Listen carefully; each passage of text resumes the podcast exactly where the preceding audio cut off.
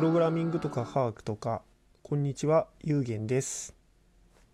本日は、えー、と2月10日の、えー、と朝の配信になります。皆さん、いかがお過ごしでしょうか？私はあの最近ですね、えー、と海外の CG ソフトのドキュメントの翻訳をよくあのしています。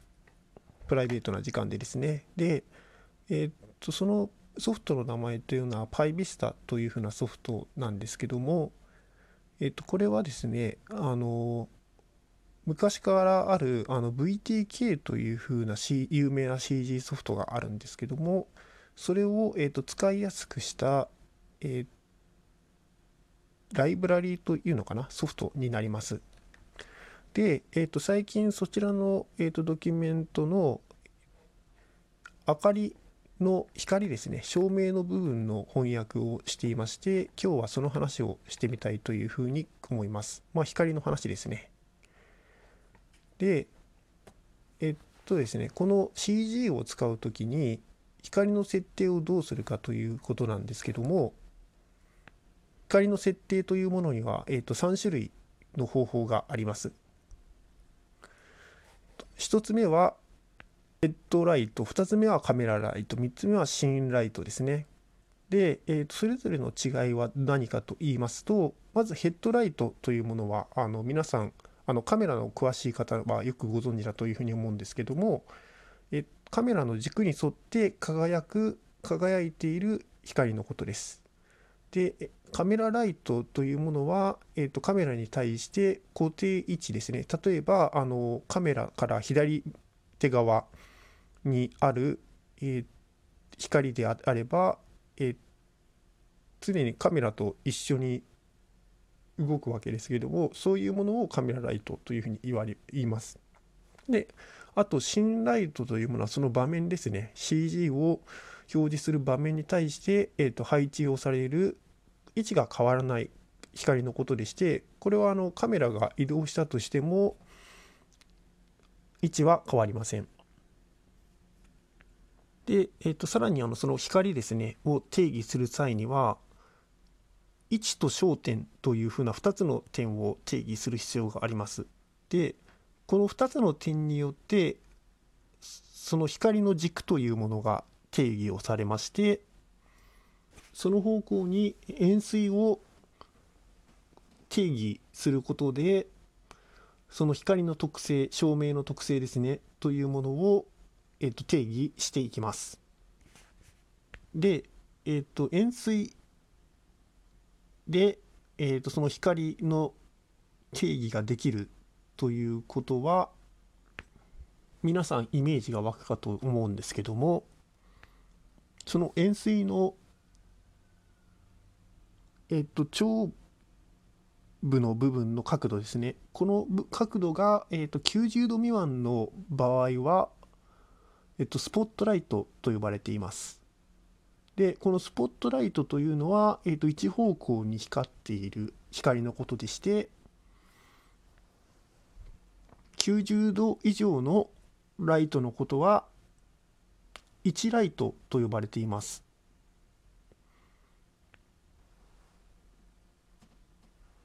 で、えっと、これ、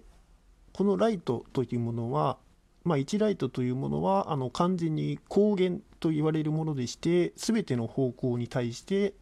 光を光っているというあの照明になります。で、えーっと日常にある光にはその例えば照明とかだけではなくてですねあの太陽の光というものもあると思うんですけどもこういうものはあのディレクショナルライトというふうに呼ばれています。で、えー、とこれは無限に離れた、え位置で光っているものを指しまして、まあ、太陽もあの無限の位置ではないんですけども CG 上では無限の位置でというふうに仮定をして、えーと光っているものでしてでそれが、えー、と一方向単一方向に、えー、と光っているという、えー状態の明かりのことを指します。はい。で、このように様々なあの光というものがあるんですけどもそれらをあの科学的に扱う時には、えー、と全て単位を使って表しています。でそのお話については後半でお話ししたいと思います。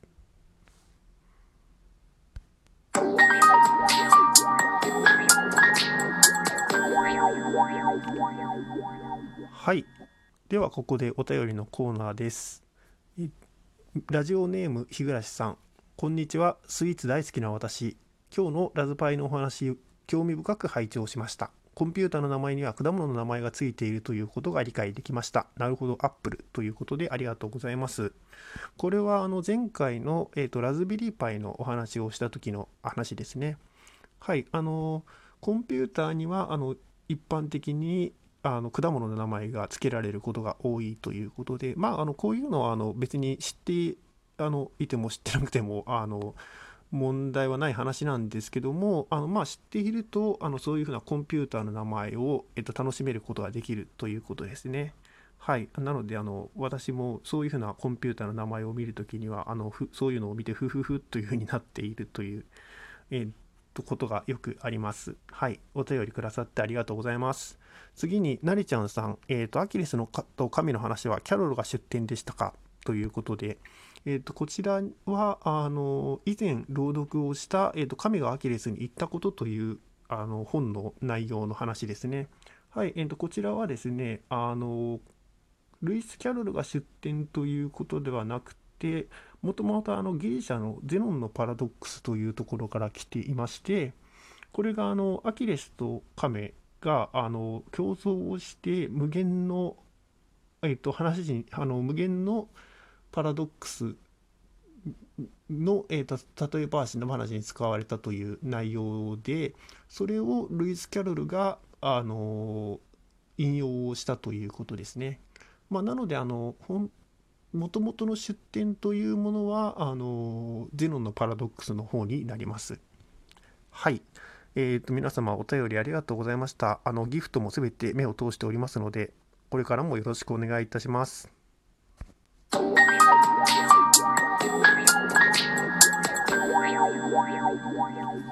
はい、えーと、それでは後半の話に移りたいと思います。で、えー、と先ほどさまざまな光があるというふうにお話をしたんですけどもそれらの光というものは、えー、と単位を使って表すことができますその量ですね。で、えー、とこの光というものはエネルギーの一種でしてその光の量というものは、えー、と高速光の束というふうに書きます。で表すことができます。でその単位はルーメンという呼ばれています。で、えー、とこの高速ルーメンの値が大きいと光を強く感じて低いところでは光を弱く感じる暗く感じるということですね。明るく感じる暗く感じるという感覚につながっています。ただ、えーと、これを考える際には、えーと、密度というものが重要になってきまして例えば、えーとある面積ですね。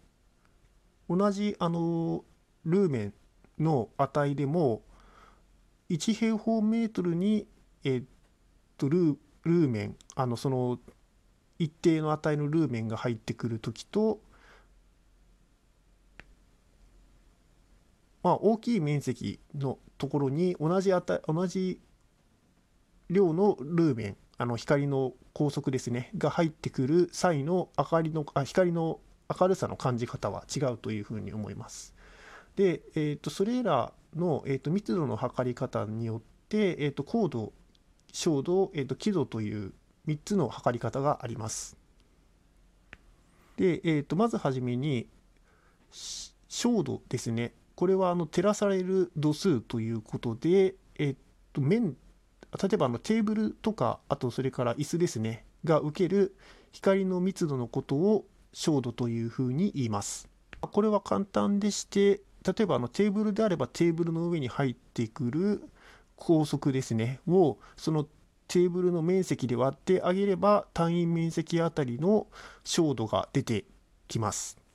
で、えー、ともう一つは高度と呼ばれるものでしてこれは光を出す側の密度のことを表します。で、えー、と受ける面がないのでその光を出す側はどういうふうにえー、とその密度を出すのかというふうに思われるかもしれないんですけどもその際にはその光の照明ですねの周りに Q を仮定をしましてその Q の単位面積あたりに入ってくる光の高速を、えー、と高度というふうに表します。で、えー、と先ほどの照度という照度は、えー、と単位はルクスというふうに言われているんですけども高度の方はカンデラというふうに言われています。で、えー、と先ほどテーブルの上に光が入ってくるというふうにお話ししたんですけどもそのテーブルの光ですねというものは、えー、と見る側によって変わっていきます。よくあの光るものを見るときに見るかあの角度によって光の明るさが変わってくると思うんですけどもそれを計算をするのが輝度になります。でこれは分が見ているカメラですねカメラの方向で見える面積をで、えーと、高速を割ることによって計算をすることができます。で以上あの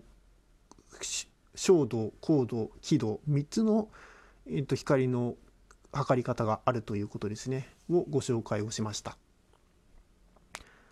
はい。えーと、でこの光の話はまだまだ、えーと、いろいろ詳しい話がありますので、えー、次の機会にまたお話ししたいと思います。今日は聞いてくださりありがとうございました。